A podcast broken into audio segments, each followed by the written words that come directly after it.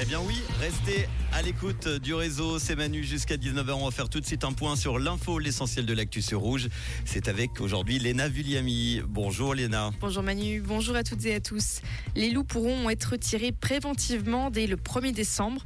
Le Conseil fédéral a mis aujourd'hui en vigueur une partie de la révision de la loi sur la chasse.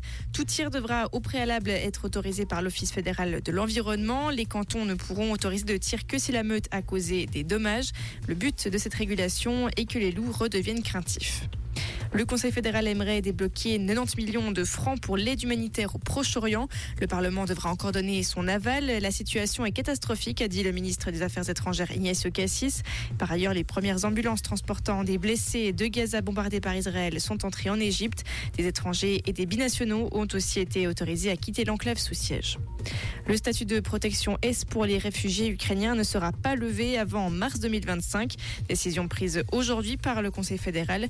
Une stabilisation de la situation en Ukraine n'est en effet pas en vue. L'Ukraine a d'ailleurs annoncé aujourd'hui la plus vaste attaque russe depuis janvier. La Russie aurait bombardé plus de 100 localités durant les dernières 24 heures.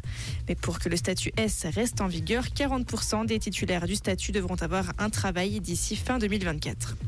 Nouveau soutien pour le développement de l'axe Genève-Lausanne. Gouvernements vaudois et genevois ont salué le soutien apporté par la commission des transports du Conseil des États.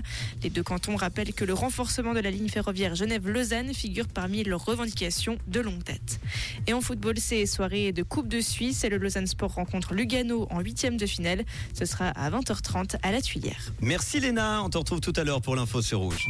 Comprendre ce qui se passe en Suisse romande et dans le monde, c'est aussi sur Rouge. Rouge ce sera à 18h. Les nuages sont de retour cet après-midi avec l'arrivée de quelques précipitations. Elles toucheront toutes les régions dans la soirée. La limite plus neige est vers 1700 mètres. Côté température, on a maximum 13 degrés à Avusy, Denan, Clermont, Rance, Ruère et Chessel.